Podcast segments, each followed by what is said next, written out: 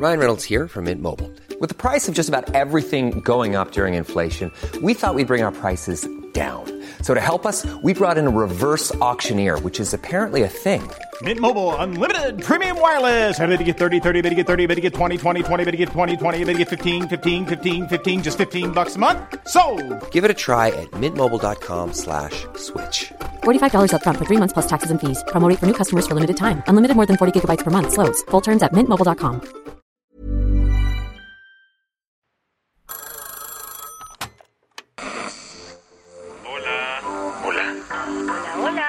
¿Estás ahí? ¿Quieres saber lo que está pasando en tu país y en el mundo en pocos minutos? Te lo cuento. Te lo cuento. Te lo cuento. Hoy es viernes, 12 de mayo de 2023, y estas son las principales noticias del día. Te lo cuento. El domingo hay elecciones presidenciales en Turquía, y más allá de la importancia para el país, el resultado podría afectar a todo el mundo. El actual presidente de Turquía, Recep Tayyip Erdogan, ha de estar que se come las uñas, ya que el domingo habrá nuevas elecciones presidenciales en el país. Erdogan quiere reelegirse, pero en el line-up de candidatos también está Kemal Kılıçdaroğlu. Según varias encuestas actualmente, él tiene el 49.3% de las preferencias. Con estos datos, le saca una ventaja de 5 puntos al actual presidente Erdogan, que tiene 43.7% de la intención de voto. Además, teníamos a otros dos contrincantes en la boleta, pero ninguno superaba el 5%. Y decimos teníamos, así entre comillas, porque uno de ellos, Muharrem Inye, retiró su candidatura ayer debido a un escándalo sexual en el que estaba supuestamente implicado. Bueno, ¿y qué pasa si Erdogan pierde? El tema no es menor, pues lleva 21 años en el poder. En este tiempo ha impulsado una Turquía más musulmana y menos laica, menos europea, pero más activa geopolíticamente. Así que, de perder, muchas dinámicas políticas, económicas y sociales del mundo podrían cambiar. Turquía es la undécima economía más grande del mundo. Tiene una relación económica súper cercana con Rusia, por lo que, a pesar de ser un miembro importantísimo de la OTAN, ha mantenido cierta neutralidad frente a la guerra en Ucrania. Y ni decir del rol que juega en crisis y conflictos como los de Libia o del Nagorno-Karabaj. ¿Qué más hay? Como se esperaba, la frontera entre México y Estados Unidos fue caótica ayer con el fin del título 42. Alguien podría decir que fue una voz profética. Otros dirían que era algo más que obvio. Lo cierto es que desde el martes el presidente Joe Biden ya lo había adelantado. Y sí, fue caótico. Más de 11.000 personas intentaron entrar a Estados Unidos ayer. La cifra es récord y desbordó a las autoridades fronterizas. Para que te des una idea, la Border Patrol solo tiene capacidad de atender unas mil solicitudes de ingreso diarias. El título 42 llegó a su fin a las 11.59 de la noche tiempo de Washington. La ley permitía a las autoridades estadounidenses deportar de inmediato a miles de migrantes, así que su fin dio esperanza a un montón de personas en movilidad de todas partes del mundo. Como respuesta, distintas autoridades en Estados Unidos decidieron incrementar la militarización de la frontera. Y siguiendo esos pasos, AMLO aseguró que mandará más elementos de la Guardia Nacional a ambas fronteras. Las que tienes que saber. La Organización Mundial de la Salud lleva una racha de anuncios increíbles en estos últimos días. Apenas el viernes declararon el fin de la emergencia sanitaria por COVID-19 y ayer lo volvieron a hacer, pero con la viruela del mono. La OMS tomó la decisión debido al descenso de los casos en todo el mundo.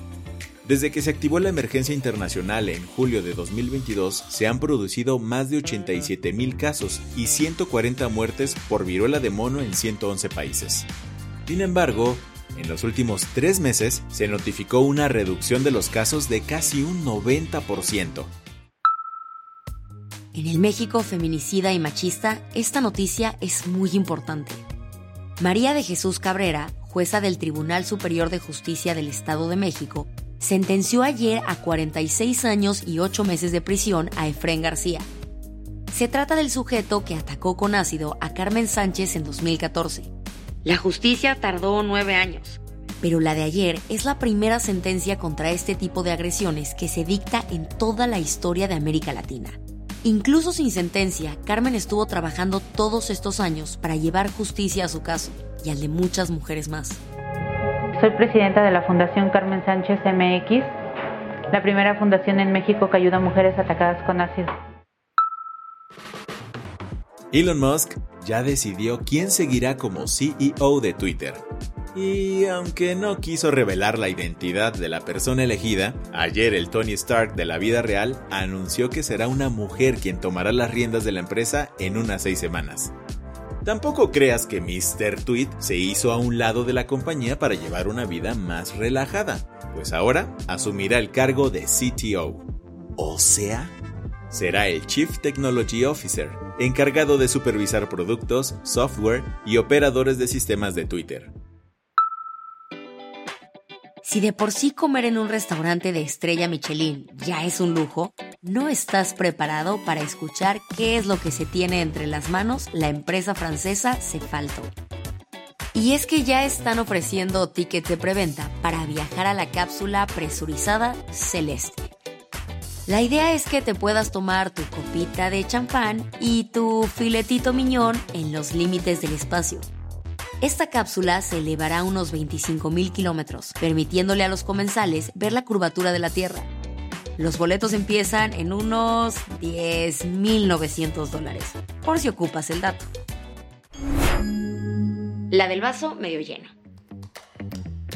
La Administración de Alimentos y Medicamentos de Estados Unidos acaba de dar un paso enorme en contra de los prejuicios. Levantó la medida que prohibía que hombres gays y bisexuales donaran sangre.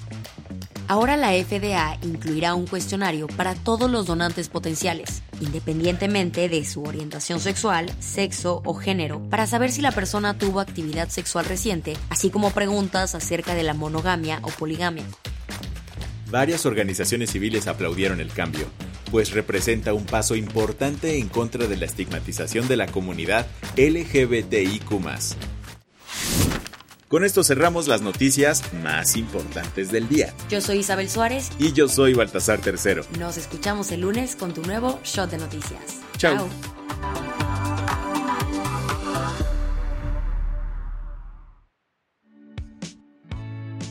Este noticiero es una producción de Te lo cuento.